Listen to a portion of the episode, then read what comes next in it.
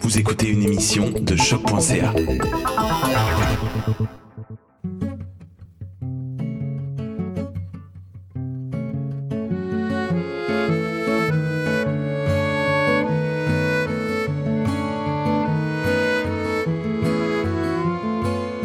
Testimonium ou les témoignages de Lars Morienzi.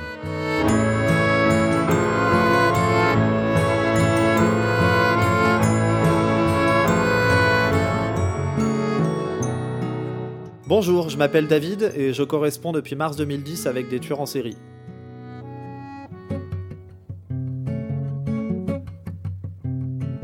Donc euh, voilà, donc j'ai commencé à correspondre avec des tueurs en série en mars 2010. Euh, à l'époque, j'étais en pleine formation professionnelle et je me destinais à devenir aide médico-psychologique. Voilà, c'était une voie complètement nouvelle pour moi dans le médico-social. Euh, et en parallèle, voilà, bon, je sais que je m'intéressais à tout ce qui était polar, euh, films d'horreur, euh, et bon, notamment les films consacrés aux tueurs en série. Je lisais aussi des ouvrages sur le sujet, des auteurs de romans comme James Elroy, des auteurs comme Nadia Fezzani, Stéphane Bourgoin, voilà, qui est un grand spécialiste des tueurs en série français. Du coup, un jour, j'ai acheté un livre qui s'appelait Je tue donc je suis aux éditions Camion Noir. Donc, mon, mon, éditeur, à l'époque, je pensais pas que voilà, j'allais écrire un livre et que ça allait m'entraîner euh, dans tout ça. Donc ce livre, il traitait en fait de l'auteur Nicolas Castello qui a correspondu, lui, pendant des années avec des tueurs en série incarcérés. Et il a fait son livre, donc Je tue, donc je suis, et euh, dans son bouquin, racontait euh, en gros le propos de ses correspondances avec des tueurs. Et donc dans le livre Je tue, donc je suis, ce qui était intéressant, c'est qu'à la fin, il y avait des adresses de sites internet américains qui permettaient de prendre des adresses en fait de criminels incarcérés. Euh, sur des sites spécialisés euh, dédiés à ça en fait, hein. et aussi à la vente et à euh, l'échange de, dessins, de lettres. Et donc du coup, j'ai voulu aller plus loin que les lectures, j'ai voulu aller plus loin que les films, plus loin que les documentaires, que tout ce que je pouvais trouver qui était à ma portée à l'époque. surtout qu'à l'époque, je n'avais pas encore Internet, donc c'était encore voilà, j'allais un, dans un cybercafé, je faisais ça là-bas, quoi.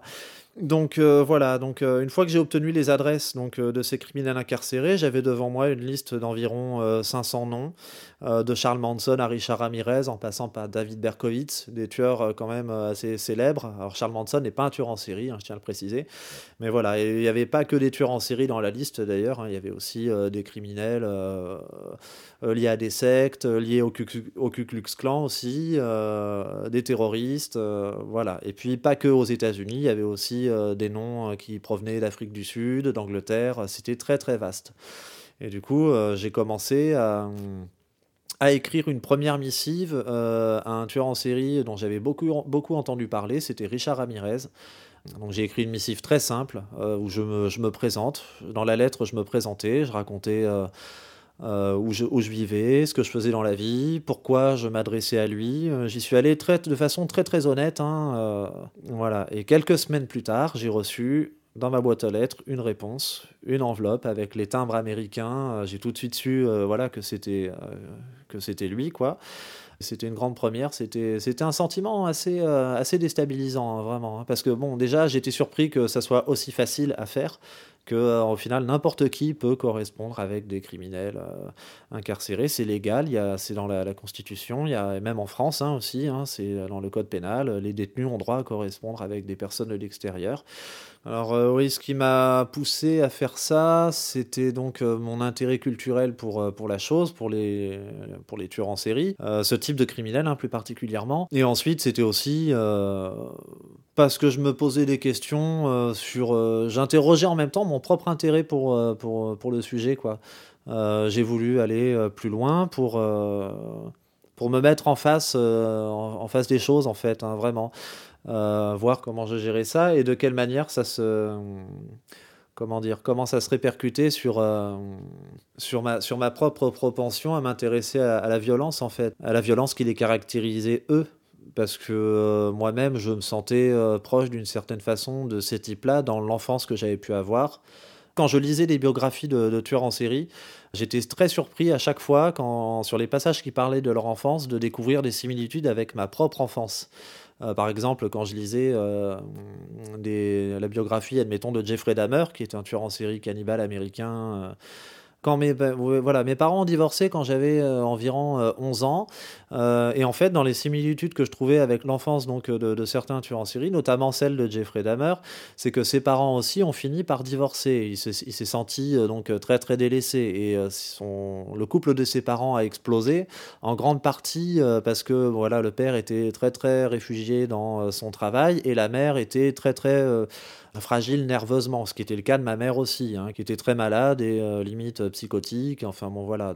Et du coup, je me suis senti effectivement délaissé à une certaine période et, euh, et j'avais des centres d'intérêt tels que euh, partir de longues journées dans la campagne, récupérer des. Je m'intéressais toujours à la, nature, hein, donc aux animaux, et je récupérais des cadavres d'animaux sur le bord des routes.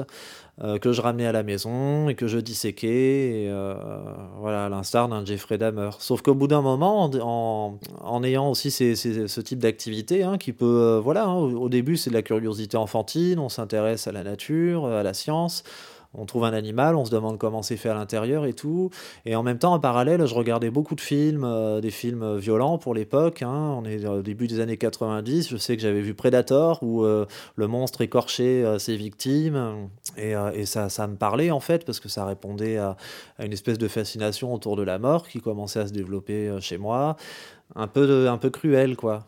Un peu cruel à la fin, enfin, à un moment donné, il y avait euh, une différence très nette quand je faisais ça entre l'intérêt purement euh, euh, scientifique et l'enfant qui prend plaisir à, découper un animal mort. voilà. Et puis parfois, j'en trouvais des vivants. C'était voilà, des lézards à l'époque. Il y avait aussi des rongeurs, comme j'habitais à la campagne. Et, ouais, ouais, je leur faisais des trucs vraiment pas sympas, quoi. Hmm. Donc euh, voilà, euh, quand j'étais en grandissant, j'ai réussi à m'affranchir de tout ça parce qu'en fait après, euh, donc mes parents ont divorcé, j'ai été confié à ma mère et là j'ai vécu pendant 4-5 ans avec elle dans des conditions très difficiles parce qu'elle était malade psychiquement, elle faisait des allers-retours à l'hôpital psychiatrique, elle fréquentait des personnes très très peu recommandables, notamment bah, des personnes qui avaient un parcours criminel, hein, qui avaient fait de la prison, certains de la psychiatrie. Enfin bon, voilà, j'étais dans un milieu extrêmement toxique. Euh, et pendant, pendant toutes ces années, je me suis demandé, enfin voilà, j'étais euh, ouais, j'étais sur un versant, clairement, j'aurais pu sombrer euh, dans la délinquance, quoi. Hmm.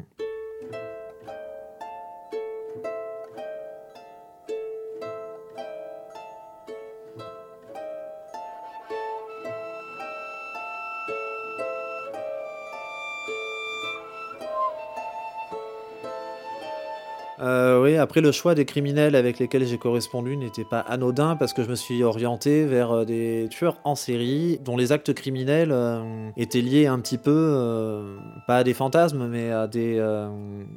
c'est comme par exemple, tu vois, j'ai correspondu. Enfin voilà, je sais que j'ai une tendance à aller vers des criminels qui ont commis les choses les plus abjectes possibles.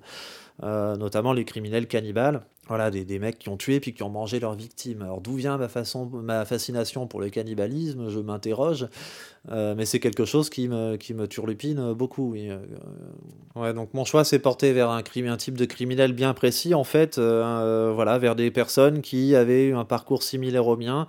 Et dont les actes faisaient écho à certaines, certaines, certaines pulsions que j'avais en moi. voilà.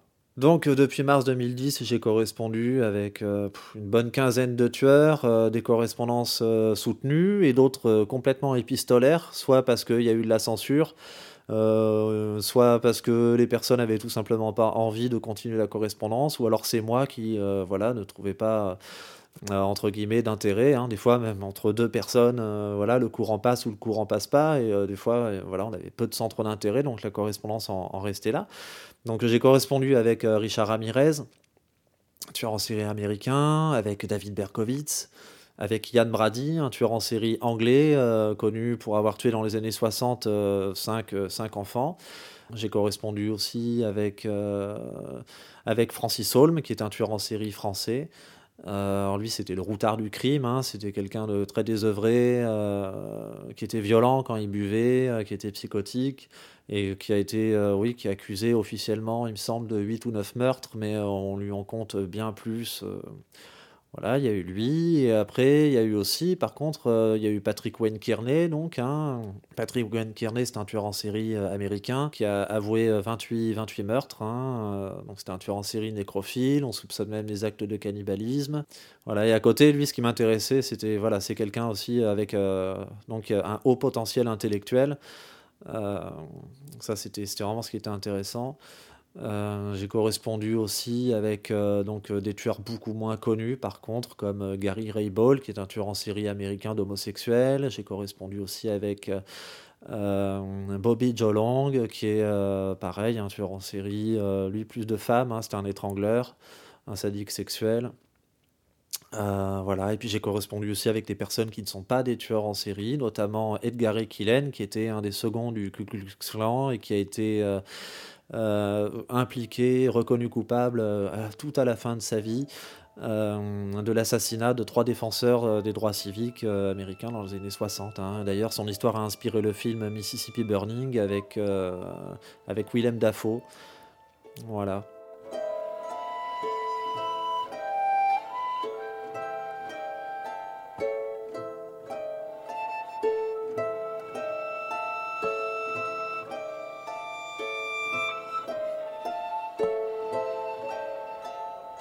Donc euh, ma première correspondance avec Richard Ramirez, euh, voilà, euh, ça s'est passé de la façon suivante. Donc j'ai envoyé une missive et quelques semaines plus tard j'ai reçu une réponse.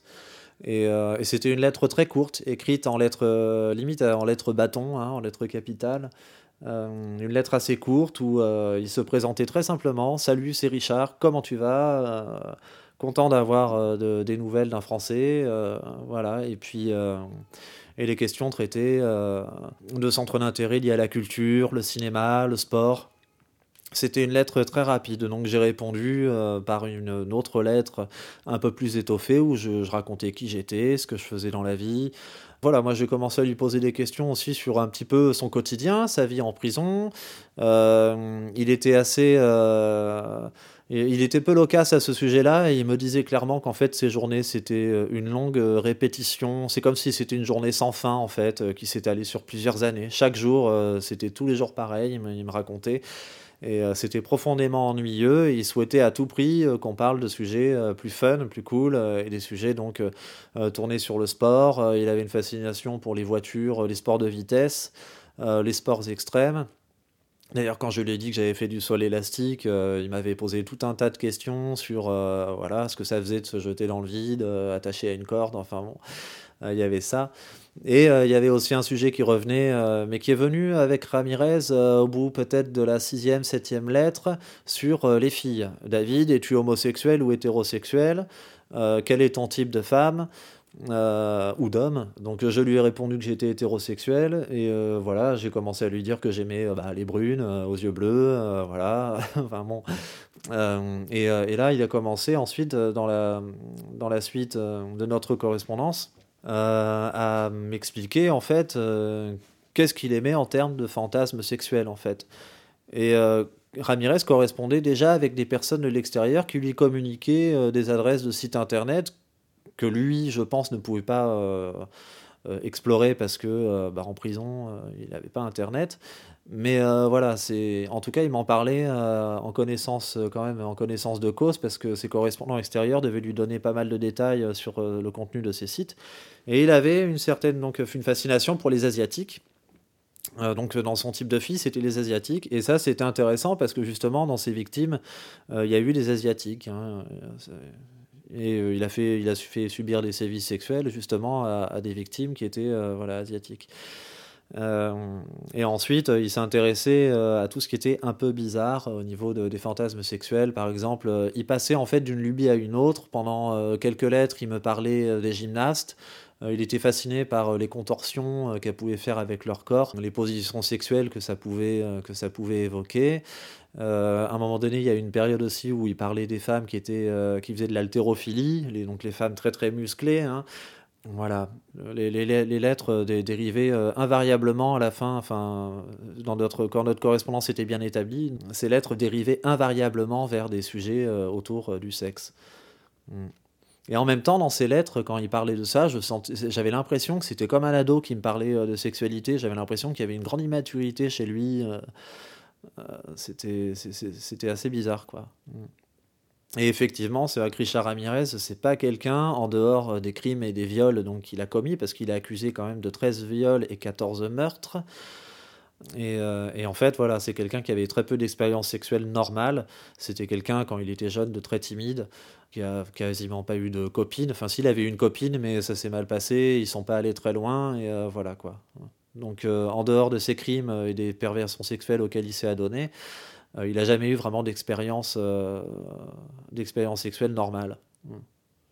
En fait, le contenu de ces lettres à Richard Ramirez, euh, j'étais peu dans l'analyse à l'époque parce que j'étais, je commençais à correspondre, à, voilà, à, me lancer là-dedans, de correspondre avec des criminels incarcérés, donc j'avais très peu de recul sur les choses. je mettais pas vraiment de distance et j'étais peu dans l'analyse en fait. Hein, j'étais aussi euh, peu dans euh, l'interrogation, enfin, dans l'idée d'aller euh, explorer ce qu'il avait fait au niveau de ses crimes, parce qu'au final, tout était déjà dit. c'est un tueur extrêmement médiatisé, donc je trouvais que ça servait à rien de lui parler, de lui poser des questions sur ses crimes. On les connaît déjà, quoi. donc, ce qui m'intéressait, c'était de découvrir vraiment, en fait, l'homme derrière justement la réputation qu'il avait.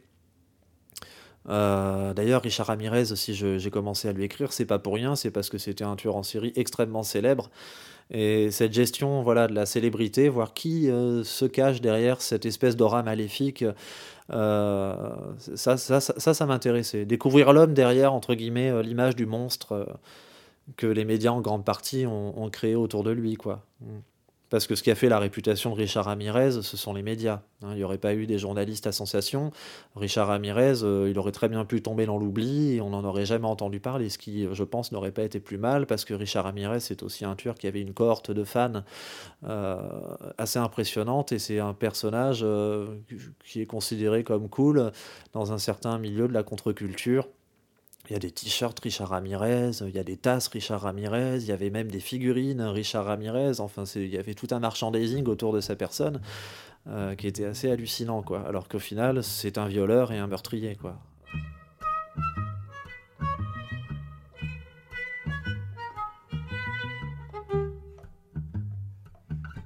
Quand j'ai commencé donc à correspondre avec Richard Ramirez, euh, j'ai reçu donc des réponses assez rapidement, la correspondance s'est installée. Et c'est vrai que voilà, j'avais c'était pas le seul tueur en série euh, criminel euh, qui m'intéressait et, et j'avais des adresses à m'apporter. Donc je me suis empressé d'écrire des lettres types euh, c'était des lettres standards, hein, toujours pareil. Euh, bonjour, je m'appelle David, j'habite à tel endroit, je fais ça dans la vie, je vous contacte parce que euh, votre cas m'intéresse, j'ai lu beaucoup de choses sur vous et je souhaiterais entretenir une correspondance avec vous si vous le voulez bien, si ça ne vous dérange pas, si ça ne vous attire pas d'ennui. Voilà, pour avoir un échange amical au final et, vous permettre de tromper un peu l'ennui que vous devez ressentir en prison. voilà. Une lettre comme ça, très standard, stéréotypée, que j'ai envoyée au final à euh, plusieurs tueurs euh, dans la foulée. Donc ensuite, il y a eu Patrick Wayne Kearney, il y a eu euh, David Berkowitz et Francis Holm. la même année, j'ai correspondu et j'ai fait aussi le, pari de correspondre avec un tueur en série français. Hmm. Parce que du coup, euh, c'était aussi plus pratique de correspondre avec un Français qu'avec un Américain. Euh, correspondre avec des Américains, ça me demandait euh, de traduire, de, lire leurs réponses, de les traduire, et puis ensuite, moi, d'écrire en anglais. Voilà, donc Francis Holm, c'était aussi un tueur qui m'intéressait de par son parcours. Il avait un profil abandonnique avec un père extrêmement violent, une mère qui est décédée, une mère avec qui il était très très adhésif, hein, une espèce d'amour fusionnel avec sa mère. Et quand sa mère est décédée, il a complètement, il est devenu dingue. voilà, le deuil a été très compliqué. Donc ça m'intéressait voilà, de correspondre avec lui aussi pour ces raisons. Euh, et je voulais aussi savoir, euh, je voulais aussi découvrir plus euh, voilà, sur la personnalité de, ce criminel. Hein. Voilà, Francis Holm, qui est considéré comme voilà, un tueur avec un, QI assez faible. Donc, donc voilà. En fait, avec les, correspondre avec les tueurs en série américains, c'était très facile et il y avait très très peu de barrières parce que euh, c'était un. Ils sont loin, euh, on est séparés par l'océan Atlantique, les lois sont pas les mêmes aux États-Unis, voilà. Euh, avec Francis Holm, j'ai rapidement été contacté par par sa prison, par la directrice de sa prison, qui voulait savoir qui j'étais, pourquoi je voulais correspondre avec Francis Holm, sachant que je ne suis pas quelqu'un de sa famille, je ne suis pas un ami, je suis euh, voilà un parfait étranger qui commençait à, lui écrire. Euh, donc ça a suscité plusieurs questions hein, au sein du, personnel euh, pénitentiaire, de l'administration pénitentiaire. Et, j'ai... et donc j'ai reçu plusieurs courriers voilà, de la direction, de la directrice de la prison de Francis Holm, qui me demandait voilà, qu'est-ce que je lui voulais. Et aussi, euh, autre chose, c'est qu'avec les tueurs en série américains, j'avais pris l'habitude d'envoyer des documents euh, avec mes lettres, des documents qui touchaient la culture, mais qui touchaient aussi des fois des cas criminels, euh, mais c'était pas des documents choquants ou avec des images sanglantes, c'était des documents Wikipédia très, très synthétiques. Hein. Et j'ai fait la même chose avec Francis Holm. Et là, ça avait suscité voilà, de vives interrogations et euh, en fait, j'ai reçu une lettre un jour de la direction de la prison qui euh, disait clairement qu'il fallait que j'arrête d'envoyer des documents qui traitaient autour du, euh, du, crime à Francis Holm parce que ça pouvait compromettre ses chances de réinsertion. Alors ça, c'est très subjectif, hein, ça, ça m'a plutôt fait rire, parce que Francis Holm, en termes de possibilité de réinsertion, c'est très réduit, vu qu'il est incarcéré pour de nombreux meurtres, il ne sortira jamais. Donc voilà. Par contre, c'était, si j'avais fait ça, c'était parce que dans ses lettres, il m'avait expliqué qu'il avait la télé dans sa cellule et qu'il pouvait regarder euh, des fois euh, une émission, euh, une chaîne de télé qui s'appelle France 2 en France et qui présentait l'émission Faites entrer l'accusé, une émission qui traitait de cas criminels. Et il avait vu l'émission qui lui était consacrée.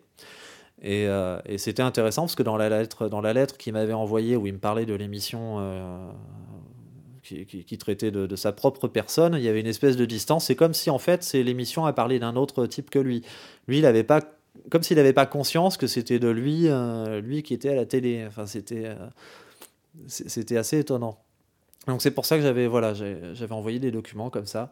Je m'étais cru autorisé euh, à le faire s'il avait la prison, s'il avait la télévision dans sa cellule et qu'il pouvait regarder des émissions traitant du crime. Pourquoi je pouvais pas lui envoyer des, des documents écrits euh, bon, visiblement, c'est très mal passé. Alors j'ai reçu une lettre, puis une seconde, et à la fin, la direction de la prison m'a carrément euh, déconseillé de continuer de correspondre avec euh, Francis Holm, que lui ne souhaitait plus correspondre avec moi. Et ça, j'ai appris que c'était faux parce qu'il était en correspondance avec Patrick Wayne Kearney, justement, le fameux tueur en série américain, qui lui-même correspondait avec tout un tas de détenus dans le monde entier, de sa cellule. Euh, et, Patrick Kearney m'avait envoyé une lettre de Francis Holm qui lui avait envoyé euh, à lui, où euh, Francis Holm prétendait complètement le contraire, quoi, qu'il avait été contraint de ne, pas, de ne plus correspondre avec moi, que ça l'embêtait beaucoup. voilà, il demandait de mes nouvelles interposées à Patrick Kearney, enfin bon, pour savoir si j'allais bien. Un jour, je rentre chez moi, j'ouvre ma boîte aux lettres et, et je vois une convocation à la gendarmerie. Alors, euh, bon, sur le moment, j'ai tout de suite su hein, pourquoi c'était, hein, bien sûr. Hein. J'étais là, bon, c'est pas pour les poubelles que j'ai oublié de rentrer euh, la veille, ça c'est sûr, et qui bloquent le trottoir. Non, non, c'est bien pour mes correspondances avec des tueurs en série, ça je le savais. Du coup, je me suis rendu euh, au commissariat le jour même, dès que j'ai eu la convocation. J'étais un petit peu stressé quand même, parce que bon, c'est pas anodin. Et en même temps, je savais que ma démarche était complètement légale et que j'avais rien à me reprocher. donc, j'y suis allé. Et là, j'ai été interrogé pendant 4 heures euh, face à des gendarmes qui voulaient connaître, euh, voilà, pour, enfin, qui voulaient connaître mon intérêt pour les, tueurs en série, savoir qui j'étais, si j'étais pas moi-même un tueur en série en gestation, euh, une personne un peu dérangée qui s'intéresse aux tueurs en série pour éventuellement faire du copycat, copier leurs crimes ou voilà euh, me mettre à, buter des gens. Et, euh, et au final, euh, voilà. Donc à un moment donné, ils ont demandé à, photocopier des lettres. Donc on est allé des lettres hein, de tueurs en série, parce qu'ils voulaient avoir une photo un petit peu de mes activités, hein, une vue globale de ce que je faisais, et avoir des traces écrites. Donc on est, on est retourné chez moi en, voiture de, de, police pour récupérer mon trieur à courrier. On est retourné au poste de gendarmerie, et là ils ont photocopié donc les lettres.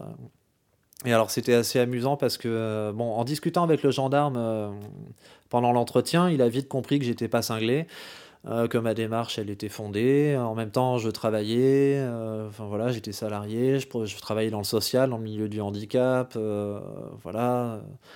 Il connaissait mon employeur en plus, parce que c'est on habitait une petite ville, donc tout le monde se connaissait, donc ça l'a rassuré en fait. Et, euh, et, à la fin, il comprenait, il m'a dit, lui-même m'a dit, donc en fait, l'intérêt que vous avez pour les tueurs en série, il est essentiellement culturel, et euh, voilà. ok, donc on s'est arrêté là. Et euh, quand ils ont fait les photocopies des lettres, par contre, c'était assez amusant de voir que bah, ça suscitait un certain émoi dans le petit euh, poste de gendarmerie euh, qui était désert ce jour-là, hein, donc ils n'avaient pas grand-chose à faire. Donc ils étaient tous autour de la photocopieuse en train de regarder les lettres qui passaient sous le scan, et ils étaient surpris parce qu'ils reconnaissaient des noms qu'ils connaissaient, qu'ils avaient déjà vus dans des documentaires ou voilà, on ne devient pas un gendarme pour rien. Hein. Donc euh, les gendarmes avaient une culture quand même sur euh, les crimes. Euh, donc ah, c'est une lettre de Richard Ramirez. Eh, mais ça c'est David Berkowitz. Yann Brady, ça me dit quelque chose ce nom. Et donc c'était assez, c'était amusant de voir l'émulation que, que ça générait quoi. Hein, donc voilà. Et puis bon, bah, après, après 4 heures d'interrogatoire, donc je suis reparti chez moi avec mes lettres et euh, voilà, j'ai juste eu une mise en garde sur les risques que mes activités pouvaient comporter, à savoir notamment que Francis Holm, euh, pendant sa période criminelle, quand il était libre, il avait des, des amis, des contacts à l'extérieur et qu'effectivement, de sa prison, rien ne l'empêchait de, communiquer mon adresse à, peut-être éventuellement à certaines personnes de l'extérieur. Enfin bref, les gendarmes m'ont mis en garde sur le fait que mon activité comportait des risques, que je pouvais euh, voilà, m'exposer euh, à des personnes en liberté, euh, pas forcément bien intentionnées. et voilà quoi. Et effectivement, c'est quelque chose, naïvement, j'avais pas du tout conscience de ça au début.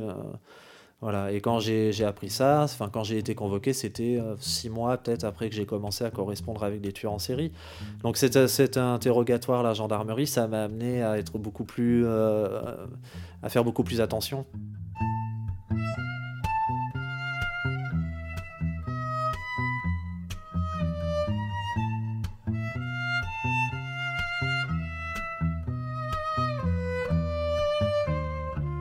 Si j'ai été convoqué à la gendarmerie, c'est parce qu'en France, effectivement, c'est pas quelque chose. Les, tueurs en série sont pas euh, glorifiés comme aux États-Unis, notamment au début des années 2000, euh, suite à des films euh, qui ont, qui ont lancé un peu leur popularité, comme Le Silence des Agneaux à la fin des années 90. Enfin voilà, ça a mis un peu l'archétype, la, figure du tueur en série comme un personnage, une espèce, une espèce de croque-mitaine moderne donc ça générait beaucoup de fascination et aux États-Unis, euh, l'existence des tueurs en série est admise depuis bien longtemps. Donc euh, voilà, alors qu'en France, c'est un phénomène qui a été jugé récent et on avait encore peu d'éléments, euh, peu d'éléments sur ce type de criminel. Euh, d'ailleurs, pendant de nombreuses années, le, phénomène des tueurs en série, on pensait que c'était un phénomène purement américain, euh, ce qui n'était absolument pas le cas, parce que la France regorge aussi de, tueurs en série. On s'en est rendu compte après, même peut-être par rapport à la taille de la France, par rapport aux proportions aux États-Unis, il y en a même plus que voilà.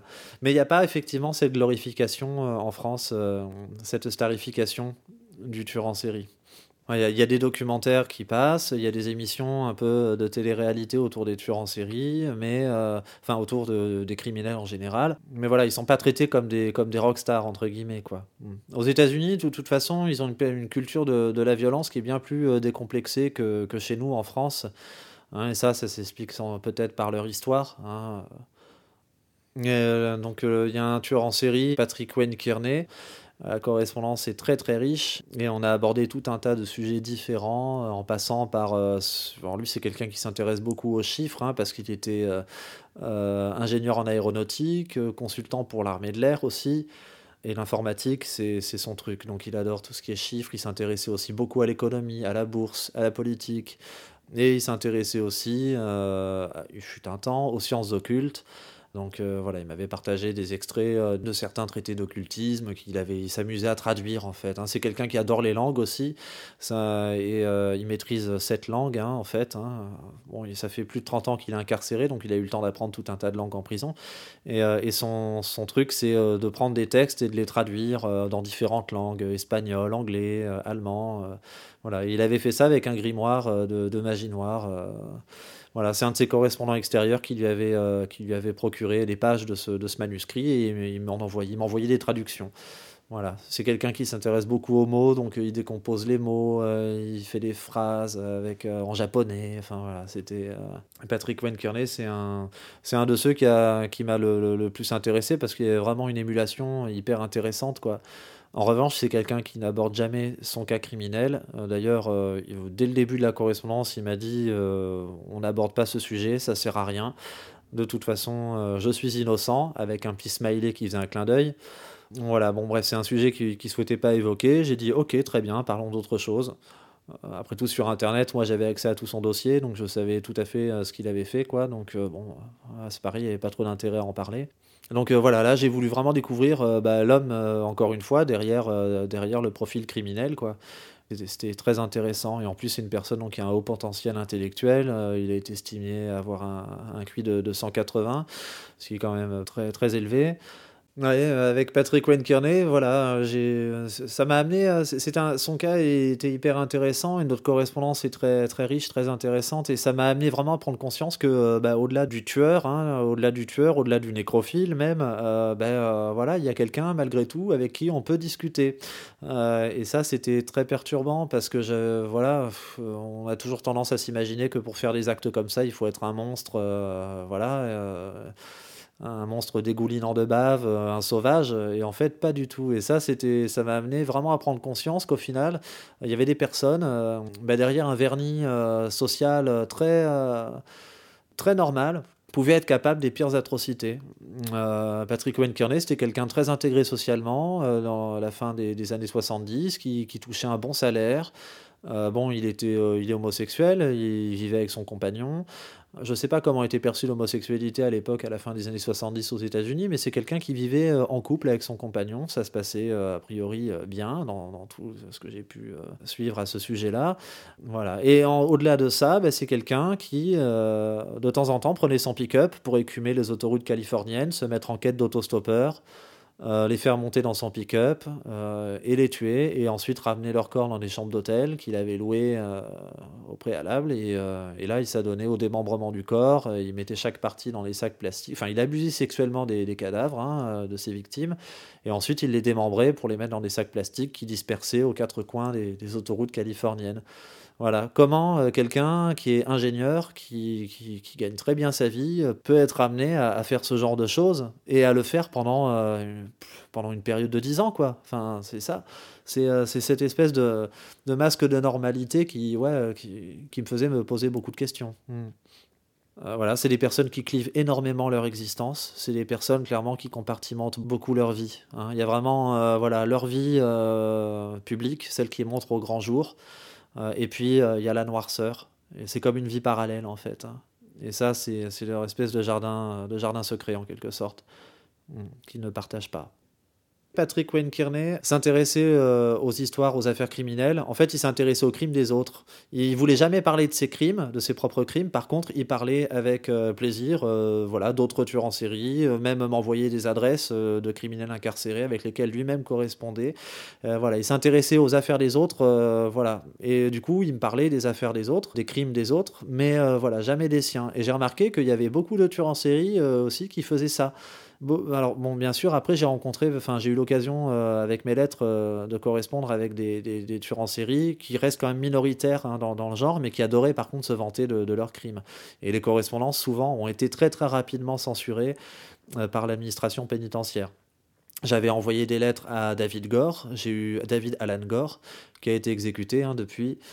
Et, euh, euh, lui, en fait, euh, clairement, il m'expliquait dans sa première lettre qu'il était ravi de correspondre avec moi. Dans la lettre, la première lettre que j'ai envoyée, je lui expliquais que dans la ville où je vivais, il y avait des châteaux, tout ça. Et lui, m'avait expliqué qu'il adorait les châteaux, surtout les donjons sombres, voilà, les choses ténébreuses. Il aimait bien tout ce qui était sombre. Et il m'expliquait que voilà, la ville où il vivait était devenue son terrain de chasse quand il était en liberté, qu'il adorait traquer les filles avec des petits smileys qui faisaient des clins d'œil, encore une fois. Euh, dans sa lettre aussi, il explique à un moment donné que vous n'imaginez pas à quel point les, femmes sont confiantes quand elles ont face à elles un, homme en uniforme de policier. Parce qu'en fait, il était policier. Euh, et, ça lui a permis d'ailleurs de mettre en confiance ses victimes et de les, de les rabattre vers, vers lui, en fait, dans ses griffes, quoi. Pour ensuite euh, abuser sexuellement d'elles et puis les tuer. Et Patrick euh, et, David Alan Gore, du coup, il était, il était vachement là-dedans. On sentait vraiment toute la perversion du personnage en une seule lettre. Euh, voilà, j'avais le, j'avais le, personnage, c'était, c'était très impressionnant, quoi. Et la correspondance a été très très rapidement euh, censurée. Hein. Mm. Parce que apparemment j'avais, j'avais eu des échos que de toute façon c'était un, un, tueur en série qui adorait se délecter de ce qu'il avait fait et qui n'était pas avare de détails. Hein. Il était très prolixe hein, dans sa façon de parler de ses propres crimes. Mm.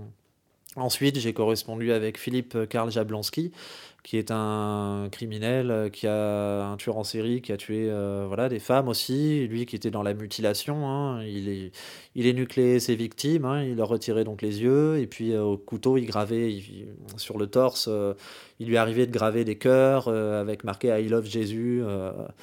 Bon, voilà quoi. Euh, et ces lettres sont extrêmement perverses aussi. Et lui, on était vraiment dans la perversion sexuelle où euh, le type, euh, il racontait ses fantasmes sexuels, de sadomasochisme, de scatophilie. Enfin, c'était des lettres bien gratinées aussi. Mm. Mais lui, il y, a moins eu de censure. Je ne sais pas, il était à la prison de, Saint-Quentin, si je dis pas de bêtises, dans le couloir de la mort, il me semble. Il n'y avait pas trop de censure, quoi. J'ai pu correspondre avec lui. Alors moi, à chaque fois, j'essayais de ramener Philippe Jablonski sur des terrains euh, non, non axé sur ses crimes et ses perversions, parce qu'au bout d'un moment, quand on a lu une lettre, deux lettres, trois lettres euh, d'un type qui vous raconte ses fantasmes sexuels euh, et, meurtriers, bon, bah, on les a toutes lues, hein, donc je voulais changer un petit peu de sujet, je voulais qu'on parle de musique, d'art, de culture, donc à chaque fois, j'essayais de l'orienter vers des sujets, des sujets plus intéressants, quoi. Mm. Mais c'était difficile. Invariablement, il revenait vers, vers ce qu'il faisait vibrer, hein, vers ce qu'il excitait sexuellement.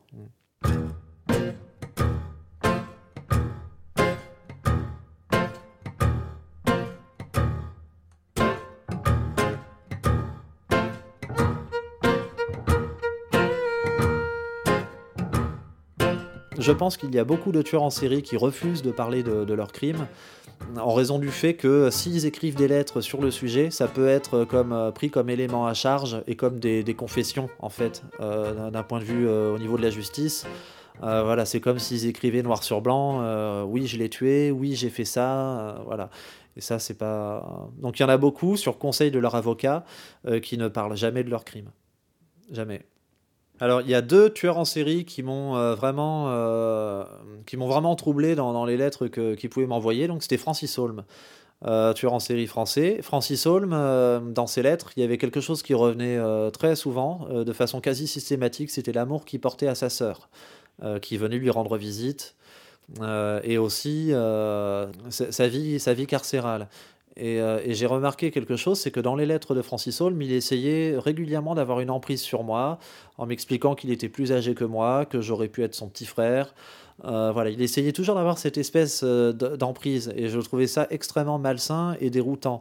Et c'est quelqu'un qui m'envoyait aussi à un moment donné des lettres, euh, on va dire deux lettres par semaine. Alors moi je travaillais à l'époque, j'avais d'autres correspondants, d'autres activités aussi et une vie sociale avec des amis et donc j'avais voilà plein de choses à faire et j'avais pas toujours le temps de répondre à la fréquence qu'il désirait.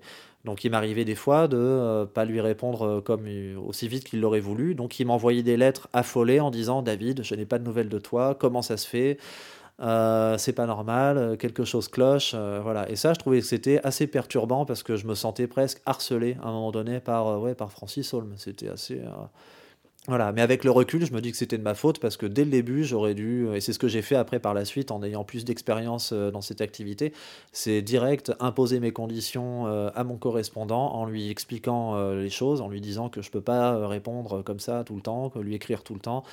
Ensuite, ce qui était aussi déroutant, c'était il me racontait ses misères en prison. Qu'il euh, était détesté par les autres détenus. En même temps, il était accusé euh, d'un double infanticide. Alors, il euh, faut savoir qu'en prison, hein, c'est logique, hein, les violeurs, les pédophiles, hein, ce sont les détenus les moins appréciés, et leur vie est clairement en danger quand ils sont mélangés aux autres détenus. Donc, Francis Holm était à l'isolement. Mais des fois, lors des promenades, euh, il lui arrivait d'être euh, malgré tout, enfin voilà, de, croiser certains détenus euh, et m'expliquer qu'il se moquait de lui, de son physique. Alors Francis Holm, il faut savoir qu'il est atteint du syndrome de Klinefelter, je ne sais pas si je le prononce bien, mais voilà. Et c'est un, une anomalie chromosomique en fait, c'est un chromosome Y féminin donc en plus.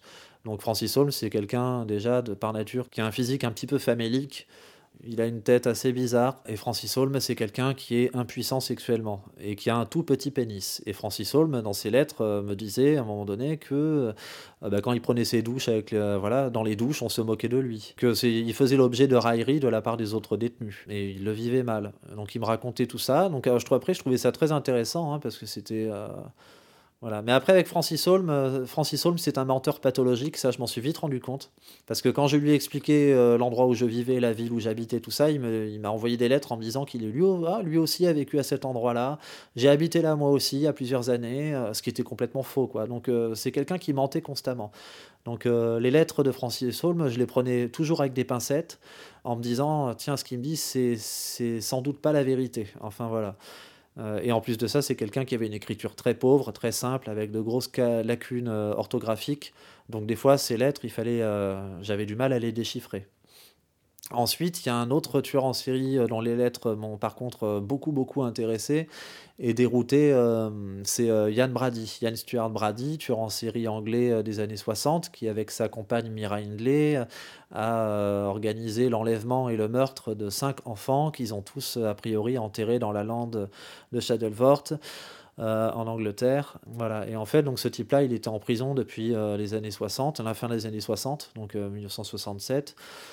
Mais euh, voilà, et donc Yann Brady, euh, ce, tueur en série, euh, ce qui m'a frappé dans ses lettres, quand dans ses premières lettres, c'était la clarté avec laquelle il écrivait. Il écrivait un anglais soutenu, un anglais extrêmement fin et élaboré, et c'était vraiment, je sentais que c'était des lettres qui émanaient d'un esprit, ouais, d'un esprit supérieur, quoi, hein, quelqu'un de très intelligent. C'est quelqu'un qui s'intéressait beaucoup à la politique, qui avait une culture littéraire, qui avait beaucoup lu Dostoïevski, euh, qui admirait euh, des grands auteurs. Euh, notamment, il m'avait recommandé un livre qui s'appelle Langage et silence de George Steiner, qui est, qui est un très très grand auteur. il s'intéressait à la corruption du langage, tout ça. Enfin, c'est quelqu'un qui aimait beaucoup les mots et, c'était très intéressant. C'était des lettres très riches. Et d'ailleurs, moi, comme j'avais un anglais un petit peu moyen quand même, hein, euh, des fois, euh, voilà, je sais que je, faisais relire mes lettres par euh, des gens qui maîtrisaient l'anglais mieux que moi parce que je, me disais il faut que je lui arrive à la cheville au niveau orthographe. Quoi. Et c'est vrai que chacune des lettres de Yann Brady est extrêmement bien écrite. Et, il avait une vision aussi sur la géopolitique, malgré le fait d'être incarcéré, qui était quand même hyper intéressante et, et pleine de références. On sent que c'est quelqu'un qui a passé sa vie à lire quoi, en prison. Et d'ailleurs, Yann Brady, c'est aussi l'auteur d'un livre qui s'appelle Les Portes de Janus, euh, et qui est un bouquin qui traite, euh, ben, en fait, son livre, ça c'est euh, donc Les Portes de Janus, Anatomie de serial killer, et c'est un livre qui traite des tueurs en série et il livre sa propre analyse de plusieurs cas de serial killer, tels que Ted Bundy par exemple, pour ne citer que lui. Et, et voilà, en fait, voilà, c'était un livre écrit sur les tueurs en série, écrit par un tueur en série, et ça c'est vraiment ce qui faisait l'intérêt euh, de la chose. Et en écrivant Yann Brady, je, connaissais ça, quoi. Je savais qu'il avait écrit ce bouquin. Donc euh, ça faisait que redoubler mon intérêt pour, euh, pour, ce, pour cette personne, quoi. Quand je corresponds avec des serial killers, des personnes incarcérées, il y a une part de subjectivité voilà, les, mots peuvent être détournés, le, sens des mots peut être interprété aussi dans les deux sens. Hein, c'est pas unilatéral, hein, c'est dans les deux sens. Moi-même aussi, je peux me tromper sur l'interprétation que, je fais, et eux peuvent aussi se tromper. Je marche toujours sur des œufs, en fait. Je suis jamais euh, à, boire leurs mots euh, comme si c'était une vérité euh, établie. Je garde toujours une réserve, et voilà. Il y a cette part de subjectivité qui m'interdit de, de, prendre pour argent comptant ce, ce qu'ils m'écrivent je suis extrêmement méfiant. Et ensuite, de par leur nature, quasiment tous sont des psychopathes. Ce sont des personnes extrêmement manipulatrices. Donc voilà, beaucoup de, beaucoup réserves.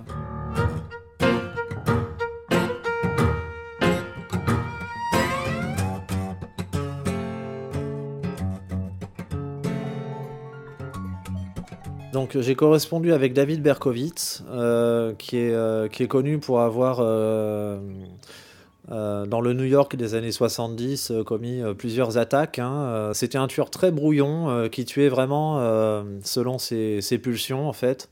David Berkowitz, j'ai été intéressé de, correspondre avec lui par rapport au fait que voilà, peu de temps, enfin quelques années après son incarcération, il s'est converti à l'évangélisme et le mouvement religieux a fait de lui une espèce de, personnage qui a été capable de, de rédemption en fait.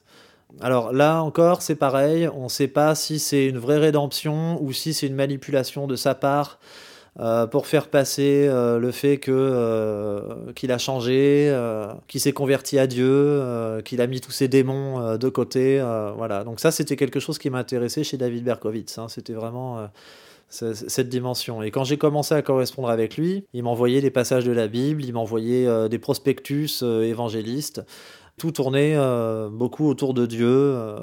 voilà. Alors moi, je lui ai signifié dans, dans mes lettres que j'étais athée que je ne croyais pas en Dieu, que je n'étais converti à aucune religion. Et, j'aimais bien le, confronter à mes idées par rapport à ça. Et à chaque fois, il essayait de me ramener sur, sur son terrain à lui. Euh, en m'expliquant que euh, si je ne croyais pas en Dieu, euh, lui croyait en moi. David Berkowitz ne parlait jamais de, ses crimes. Par contre, il pouvait me parler de, de, sa vie à l'époque où c'était un tueur actif, du milieu social dans lequel il évoluait, du quartier où il vivait. C'était intéressant.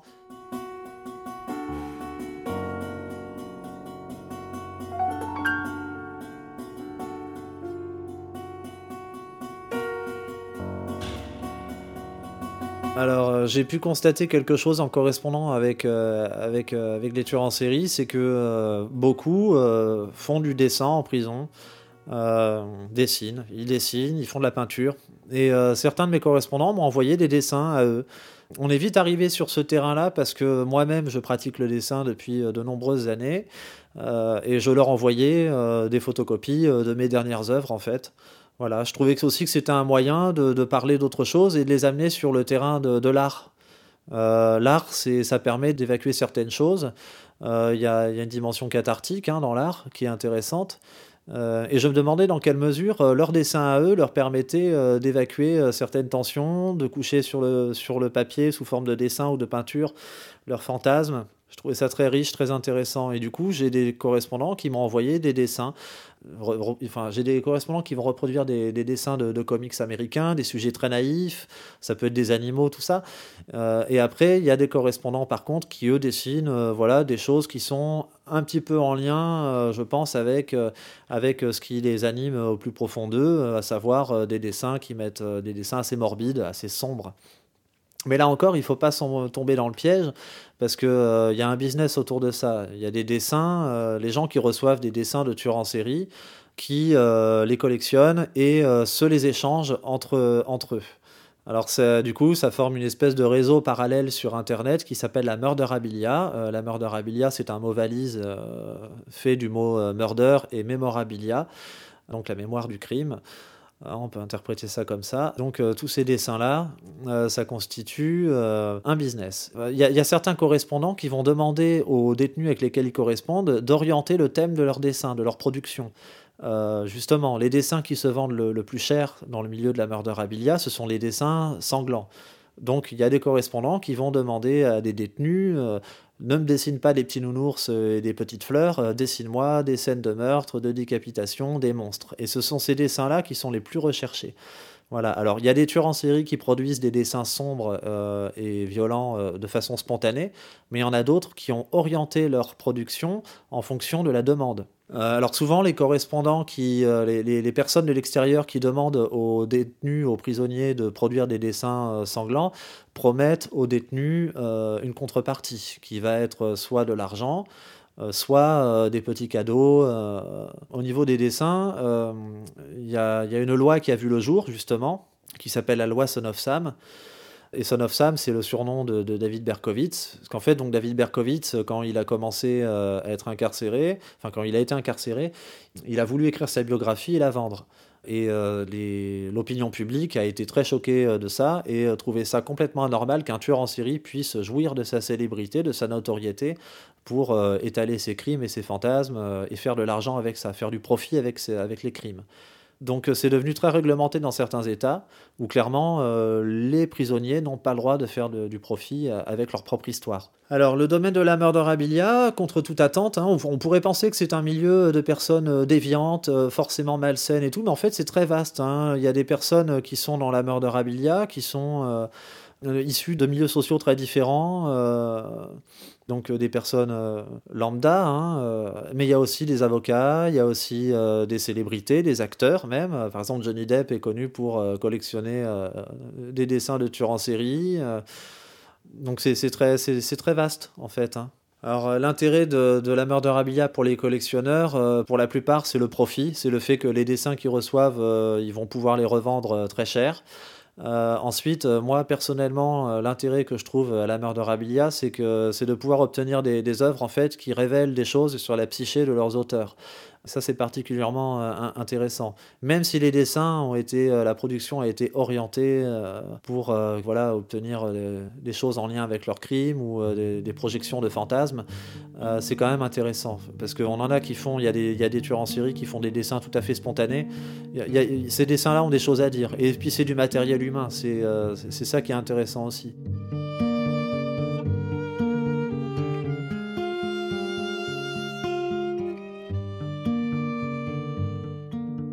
L'univers des serial killers attire euh, beaucoup de, personnes, euh, notamment des femmes, qui projettent beaucoup de choses en voulant correspondre avec des tueurs en série.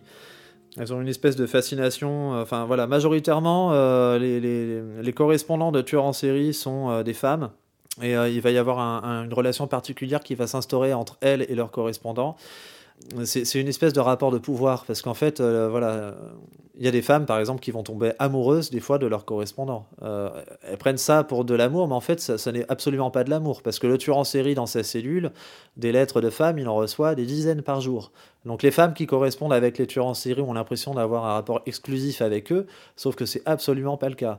Et les tueurs en série savent se jouer de ça. Mais en même temps, les tueurs en série sont manipulés eux aussi par leurs correspondantes parce que ces, ces femmes-là jouent aussi avec, euh, sur un terrain dangereux qui est, euh, qui, est, qui est celui de leur fantasme en fait. Elles vont alimenter chez le tueur des fantasmes. Par exemple, il y a des correspondantes féminines qui vont envoyer des, euh, sous-vêtements à leurs correspondants.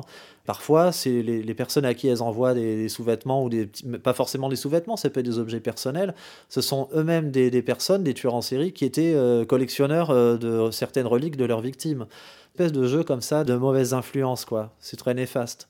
Le profil euh, des, femmes, euh, de la plupart des femmes qui correspondent avec, euh, avec des tueurs en série, souvent ce sont les femmes esselées.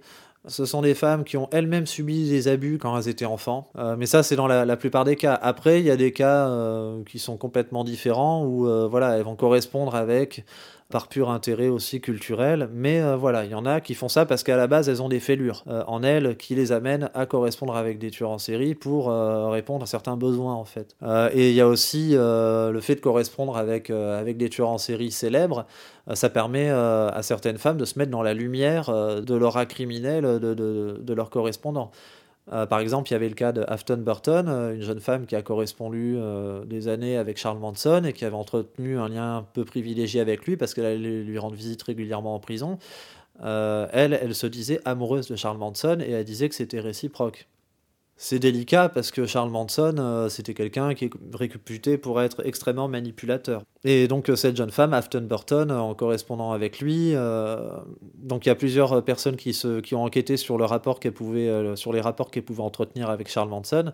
Et en fait, il y en a qui pensent que c'était uniquement l'intérêt était uniquement pécunier, donc à savoir pour se procurer des lettres qui se revendaient très cher des personnes, notamment des journalistes, qui ont enquêté sur euh, le rapport que Afton Burton pouvait entretenir avec Charles Manson et qui, suspectaient qu'en fait Afton Burton voulait se marier avec Charles Manson pour, euh, une fois que son décès serait survenu, récupérer son cadavre en fait. Parce que quand, selon les lois de la Californie, quand on se marie avec une personne et que cette personne décède, on hérite en quelque sorte de, la dépouille. Enfin, il y en a qui suspectent que Afton Burton aurait voulu créer un mausolée dédié à la mémoire de Charles Manson, que son objectif aurait été de faire payer les, entrées en fait.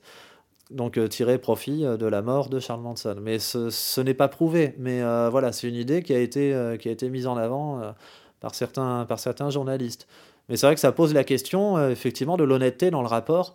Comment une femme, euh, une jeune femme de 20 ans peut avoir envie de se marier avec un type qui a 72 ans, quoi. Enfin, les femmes qui tombent amoureuses de criminels, euh, on utilise le terme d'hybristophile, mais ça existe aussi chez le versant masculin, et là on va parler d'enclitophilie. La, recherche n'est pas la même en fait. Les femmes, elles, elles vont se diriger, il y aura un côté affectif, euh, alors que les hommes, eux, ce qui intéresse plus dans les correspondances, j'ai remarqué, c'est euh, vraiment l'intérêt pour la violence, euh, le fait de correspondre avec quelqu'un qui a tué et tout ce que ça suscite derrière, quoi. Obtenir des détails sur les crimes. Alors dans le fait de correspondre avec des, tueurs en série, effectivement, certaines le font justement parce que ça leur permet d'être au contact, entre guillemets, du grand méchant loup, du méchant croque-mitaine euh, sans, sans, risquer d'être éclaboussée par le sang des victimes et sans risquer elle-même de devenir des victimes. Oui, il y a une fascination morbide hein, chez, certaines, voilà, chez, certaines, chez certaines personnes hein, qui vont vers ces correspondances pour avoir du sensationnel. Et, moi, je, pense que l'homme, l'être humain est naturellement fasciné par la, violence et la mort. Les, personnes qui vont s'intéresser aux crimes réels, ça leur permet en même temps de, faire l'expérience par, procuration de la mort des autres et, euh, éventuellement d'interroger euh, leur propre finalité.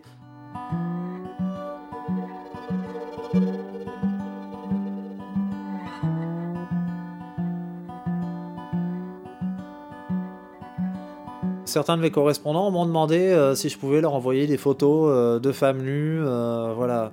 Et, ça, en fait, c'est quelque chose qui n'est absolument pas possible parce qu'il y a une censure en prison. Les, parties génitales, par exemple, ne, sont pas acceptées en prison. Euh, donc euh, il m'est arrivé d'envoyer des photos, euh, voilà, quand un correspondant me demandait des photos de, de jeunes femmes, il m'est arrivé d'envoyer des photos au final d'actrices, de personnes célèbres, mais habillées hein, en robe de soirée ou voilà. Mais je ne pouvais leur envoyer que ça, et il était hors de question de toute façon que je contribue à, à, leur fantasme sexuel il était impensable pour moi d'envoyer des photos, euh, même si j'avais pu le faire. C'était impensable de leur envoyer ce type de contenu. Et j'ai il y a un tueur en série qui s'appelle Aden Clark qui lui a clairement des penchants pédophiles et qui me demandait de lui envoyer euh, des photos euh, de gamines de, de mineurs.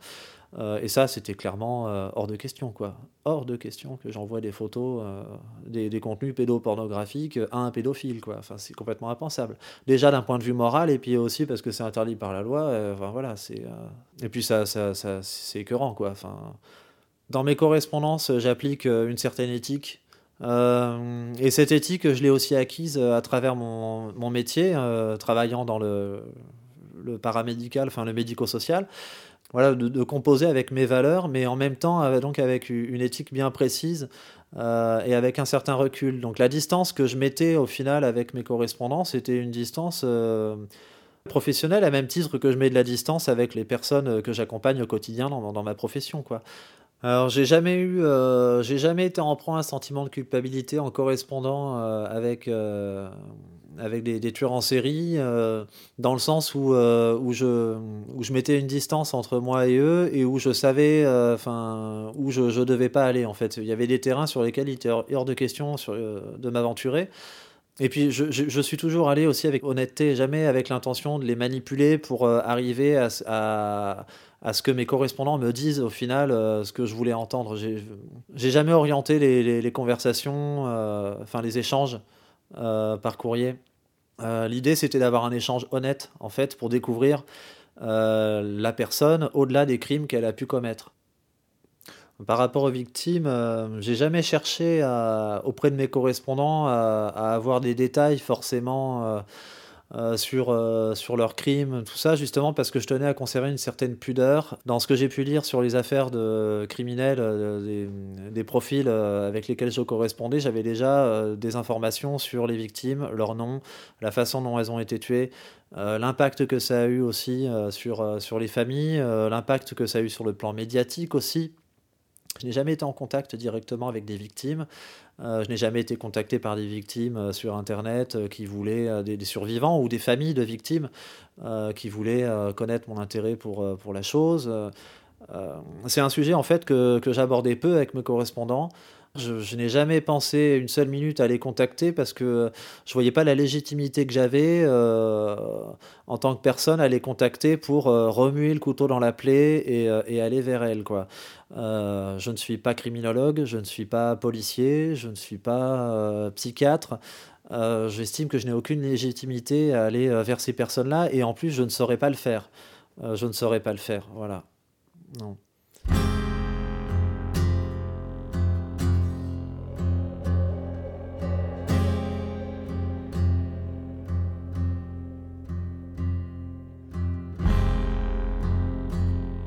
L'enrichissement que j'ai eu avec mes correspondances, euh, ça a été de me rendre plus averti sur la nature humaine et ça m'a permis d'explorer aussi mon côté sombre en fait et de, le relativiser aussi de, et de l'assumer. Ça m'a permis d'assumer ma noirceur, et je me suis rendu compte que voilà, c'est pas parce que voilà, c'est pas parce qu'on a un monstre en nous que voilà, qu'on est obligé de le laisser sortir. Il y a plein plein de moyens d'évacuer les choses. Il y a l'art, il y a la musique, il y a le cinéma, il y a beaucoup de choses.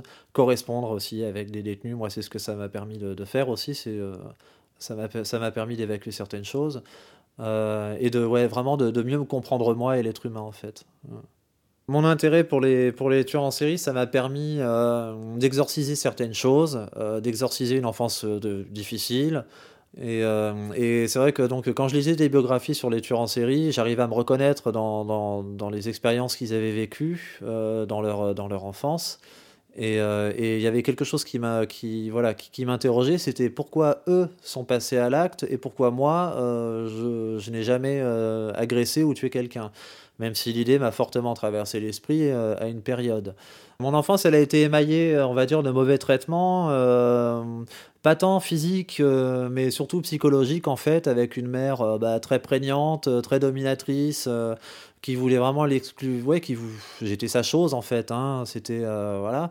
Euh, j'ai vécu avec elle pendant euh, plusieurs années au divorce de mes parents et je me suis retrouvé dans des situations des fois difficiles parce qu'elle fréquentait bah, toutes sortes d'hommes, tous plus cinglés les uns que les autres. Et je me suis retrouvé dans des situations dangereuses face à des personnes qui étaient droguées, violentes et certaines personnes ouais, j'ai senti qu'il y avait une menace à un moment donné, quoi. Et c'est vrai que à force, euh, en ayant une enfance comme ça, euh, déjà j'ai nourri une haine considérable envers ma propre mère. Et, euh, en lisant des, des, biographies sur les tueurs en série, des livres sur les serial killers, nombre d'entre eux ont un gros, une grosse problématique liée, liée à la mère. Hein. J'avais un père qui était relativement absent, malheureusement. Et du coup, ça créé un déséquilibre en fait en moi. Et j'ai grandi avec euh, énormément de haine. J'ai grandi avec beaucoup, beaucoup de haine jusqu'à euh, ma vie de jeune adulte. J'avais euh, une enfance difficile, un gros tas de merde et je savais pas quoi en faire en fait. J'étais prisonnier avec ça, je savais absolument pas quoi faire de tout ça. Et du coup, ça se traduisait par euh, des pensées très sombres, euh, d'avoir des, pensées suicidaires, mais aussi euh, des envies d'hétéro-agression, quoi, d'hétéro-agressivité. une envie de retourner la colère que j'avais en moi contre le monde entier, en fait. Ouais, il, arrivé des fois d'imaginer, oui, que, j'allais agresser les gens, que j'allais les, tuer, être violent, or, en même temps, entre le fantasme et le passage à l'acte, il y a un gouffre, mais qui est immense, quoi. Euh, et ça, je crois que ça m'a toujours tenu justement ce, le fait d'avoir conscience de ça. C'est que il y, a le fantasme, il y a tout ce qu'on projette, et derrière il y a l'acte. Il y a le moment où euh, eh ben, on a l'arme dans la main, où il y a le moment où on se met en, on, où on agit, quoi. Il y a les actes. Euh, il y a eu une période de ma vie euh, qui était très compliquée où j'ai cherché à me, à me venger de certaines personnes que j'avais fréquentées quand j'étais enfant et qui m'avaient fait du mal, notamment donc des hommes que fréquentait ma mère. Et il y a eu une période dans ma vie de jeune adulte où euh, j'étais j'étais assoiffé de vengeance. Et j'avais, quand ma mère est décédée, elle s'est suicidée en fait, hein, je, savais que ces gens-là, ces, ces gens-là que j'avais connus étant gamin, eux, ils allaient bien, ils étaient encore là. ils m'avaient fait du mal et, j'avais envie vraiment de, de me venger d'eux. Donc euh, il m'est arrivé pendant, il fut un temps euh, où je me promenais toujours avec un couteau dans la poche et je retournais sur les lieux de mon enfance avec l'espoir de croiser euh, certains protagonistes. et voilà. Et il m'est arrivé une fois d'être face à, l'un d'eux, qui était, je m'en souviens, ce type-là, c'était un grand toxicomane. Et je me suis planté devant lui. Et bon, après, c'était je l'ai croisé en pleine rue. Il y avait du monde. Hein, j'avais le couteau dans la main, dans la poche. Enfin, ma main était dessus. Et euh, bon, il y avait beaucoup de monde autour de moi, mais euh, c'est vrai que voilà, je, me suis planté devant lui et je lui ai demandé Est-ce que tu te souviens euh, qui je suis? Il m'a regardé et, il m'a dit qu'il se souvenait de moi. Et voilà. Et c'est vrai qu'à ce moment-là, il y a eu un truc qui s'est passé. Je sais que j'aurais très bien pu sortir le couteau et et lui, lui enfoncer dans le crâne, quoi. Mais, euh, mais je l'ai pas fait. Alors bon, certes, il y avait beaucoup de gens autour de moi, ça c'est sûr, donc euh, voilà, je suis pas débile, hein, j'ai pas envie d'aller en prison et tout. Mais il y avait aussi autre chose, c'était le fait que j'avais pas envie aussi, moi, de devenir un monstre, en fait. Euh, j'ai un surmoi. Les psychopathes n'ont pas de surmoi. Ils ont le ça, l'objectif, voilà, l'objet de leur désir, et euh, ils ont le moi, eux, en fait. Hein, voilà. Ils n'ont pas de surmoi. Le surmoi, c'est l'autorité. Le surmoi, c'est la morale, c'est la justice. C'est ce qui fait qu'on arrive à vivre en société. Euh, voilà, avec des limites. Moi, j'avais ça. Euh, c'est vrai que j'ai toujours grandi avec, euh, avec un certain sens moral. Ce sens moral que j'ai pas obtenu euh, à travers une éducation, je l'ai retrouvé par contre, je l'ai prise comme je pouvais en m'alimentant de comics américains avec des super-héros qui eux avaient des valeurs, des valeurs de faire le bien, de respecter les autres et tout. Et ça, ça m'a permis, ouais, de, je me suis construit avec des, figures paternelles et masculines que j'avais pas dans le réel. Mais je me, je me suis quand même élaboré autour de, certaines choses comme ça, avec des valeurs.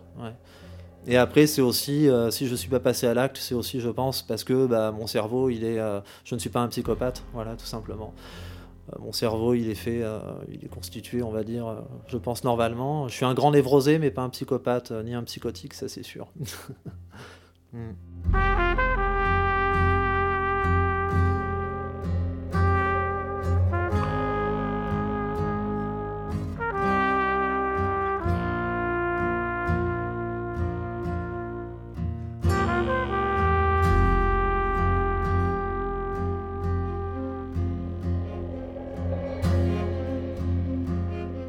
Je me suis souvent posé cette question.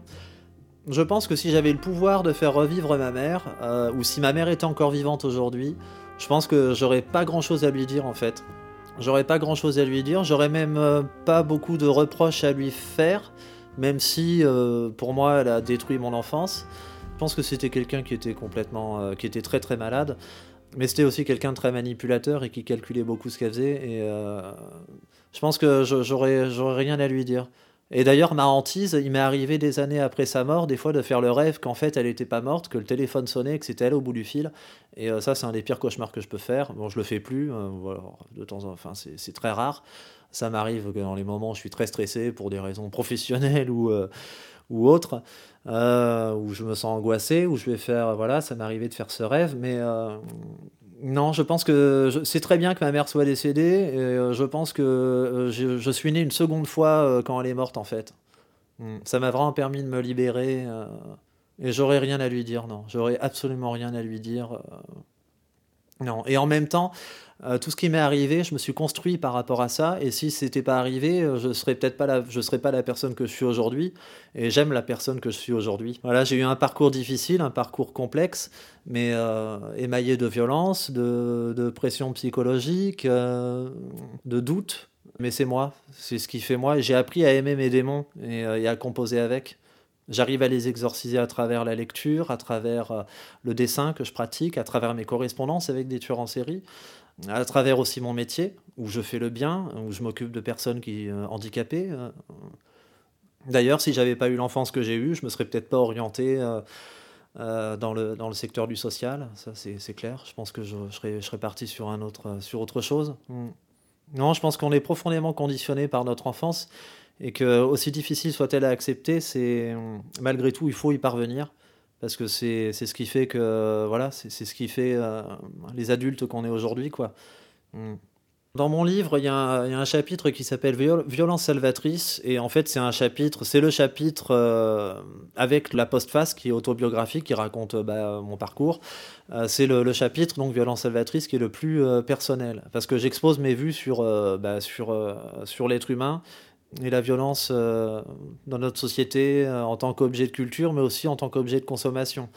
Je pense que l'être humain est au sommet de la chaîne alimentaire, et c'est une certitude, mais que c'est une situation aussi qui est très très bancale et très fragile. Euh, l'être humain a tendance à se sentir trop puissant, à se sentir au-dessus de tout, et, et c'est ça qu'il perdra. Et je pense que l'être humain, il a, une, il a une fascination pour la domination, la violence, non seulement il s'alimente de ça, mais en même temps, euh, il génère ça aussi. Je pense que les deux s'auto-alimentent. Les artistes s'inspirent des tueurs en série pour euh, créer des œuvres cinématographiques ou littéraires, mais les tueurs en série s'inspirent aussi des œuvres littéraires et cinématographiques pour, euh, créer, leur, pour, pour créer leur crime, en fait, pour tracer leur propre mythologie. Et je pense que voilà, les deux s'auto-alimentent. Je pense que l'être humain, il n'est pas mauvais par nature, mais je pense que hum, l'ego, l'ego est un poison et que c'est ça qui pervertit la, nature humaine en fait. C'est le narcissisme, c'est l'ego, c'est le fait de se sentir au-dessus de tout. L'être humain, je pense qu'il est attiré par la violence parce qu'il est quotidiennement abreuvé euh, d'horreur à travers les médias et euh, je pense aussi que c'est du business, hein, il y a un gros business autour de ça. Sur la notion de bien et de mal, je pense que ce sont des concepts purement humains. D'ailleurs, euh, Yann Brady, mon, correspondant, il parlait beaucoup du relativisme moral, justement, hein, le fait que le bien et le mal dans la nature, ça n'existe pas que c'est purement inventé par l'homme pour nous permettre de vivre en société et aussi de, d'être, euh, de rendre l'homme manipulable hein, avec euh, euh, voilà, ne t'éloigne pas du sentier, sinon tu iras en enfer, trace ta route et tu iras au paradis. Mais en même temps, il y a une volonté souvent politique derrière ça. Et la notion de bien ou de mal, ça varie beaucoup selon les, sociétés et l'histoire. Mais qu'au final, on est tous, l'homme est un loup pour l'homme. Et que voilà, il faut peu de choses, je pense, pour que le, bien, le mal, toutes ces notions explosent. Euh, je pense que voilà, une guerre, une famine, une catastrophe naturelle, euh, et je pense que ça peut nous, nous ramener à ce qu'on est vraiment, à savoir des animaux humains.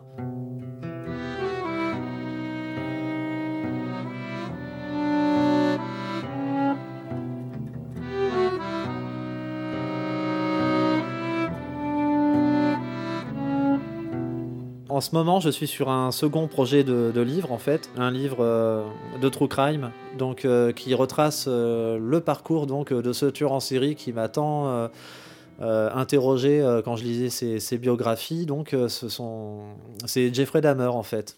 Et là, en fait, voilà, donc j'écris un bouquin qui s'appuie sur, sur toute sa vie, depuis son enfance jusqu'à son arrestation. Donc je m'appuie sur des faits réels, mais euh, je me positionne euh, dans la narration comme si j'étais Jeffrey Dahmer, comme si euh, je racontais, voilà, je raconte le parcours de Jeffrey Dahmer à la première personne. Donc c'est beau, c'est un gros travail de, recherche. Hein. J'ai beaucoup de documents liés à son enfance, liés à son parcours, liés à ses crimes. J'ai chopé toutes ces dépositions qu'il avait fait auprès de la police, où il explique son mode opératoire, certains de ses crimes en détail. Voilà, mais ce qui m'intéresse, voilà, dans, le, truc que je suis en train d'écrire sur Jeffrey Dahmer, c'est de partir d'un enfant qui, évolue vers, euh, vers quelque chose d'abominable, quoi. Donc, euh, en parallèle à mon livre, j'ai aussi un site internet qui s'appelle davidbrocourt.com. C'est un donc David Brocourt, c'est mon vrai nom, hein, parce que David B. Descartes, donc c'est un pseudonyme que j'ai utilisé pour euh, pour mon livre, vu le sujet un petit peu euh, voilà compliqué que que, j'abordais. Et donc mon site internet regroupe beaucoup de dessins que j'ai pu recevoir de, la part de mes correspondants. Donc des dessins. Donc sur mon site internet, il y a des dessins de tueurs en série, il y a certaines lettres, certaines correspondances, mais je ne partage que les correspondances des tueurs en série qui sont décédés aujourd'hui. Donc euh, voilà, il y a aussi le récit de mes correspondances, de certaines de mes correspondances, pas toutes, mais certaines, euh, de façon euh, assez concise, hein, voilà, parce que dans mon livre, je développe beaucoup plus. Mon site internet héberge aussi mes dessins, parce que je pratique le dessin donc, depuis de nombreuses années. et il y a aussi une petite section cabinet curiosité qui regroupe mon intérêt pour les petits objets étranges que je peux trouver dans les brocantes, tout ça. Euh, ensuite, sur mon site internet, il y a aussi beaucoup d'articles. Euh, il y a des biographies de tueurs en série. Il y a aussi des interviews, parce que je suis régulièrement euh, sollicité bah, par des journalistes. Enfin, moins, enfin ça arrive de temps en temps. en revanche, il y a des étudiants qui me contactent aussi pour leur mémoire et, et, je les aide et du coup à travers des entretiens que je, que je mets à disposition donc pour les personnes qui pourraient être intéressées par mon site euh, et ma démarche, ben, du coup, euh, je vous invite à, aller faire un tour dessus euh, en tapant l'adresse davidbrocourt.com.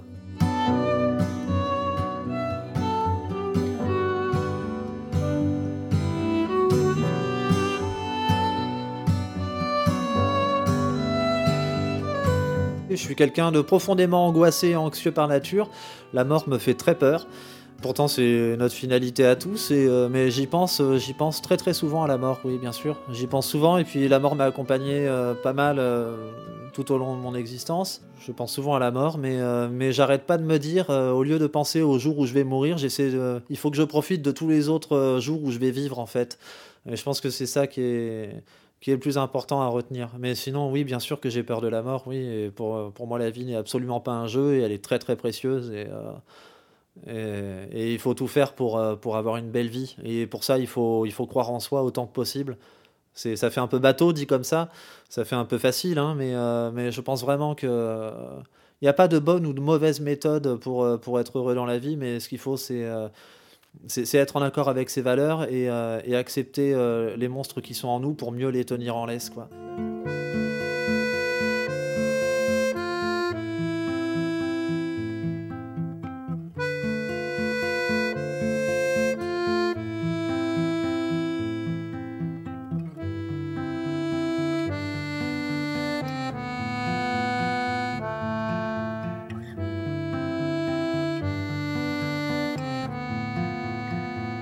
Merci d'avoir écouté Testimonium, une présentation d'Ars Moriendi, produit et réalisé par moi, Simon Predge.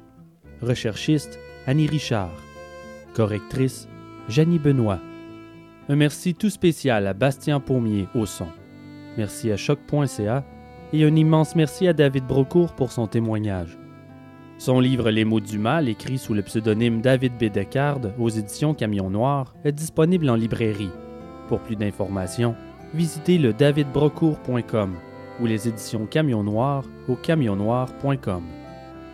Pour en savoir plus sur l'émission, visitez le www.arsmorienzipodcast.ca. Si vous voulez aider, rien de plus simple. Parlez-en. Ensemble, nous ferons une différence. Encore merci d'avoir écouté Testimonium, Memento Mori. Pour clore l'entretien, j'ai choisi une chanson de Lebanon and Over, qui est un groupe de dark wave en fait que, j'aime beaucoup. Euh, c'est euh, le titre de la chanson, c'est euh, Hollow Sky. Et en fait, je l'ai simplement choisi parce que j'aime beaucoup l'ambiance, l'ambiance feutrée qui s'en dégage. Et cette chanson, je trouvais que voilà, c'est une invitation à, regarder le monde à travers sa fenêtre en fait, et à rester dans son petit univers. Ça colle bien avec un peu avec l'univers dans lequel j'évolue.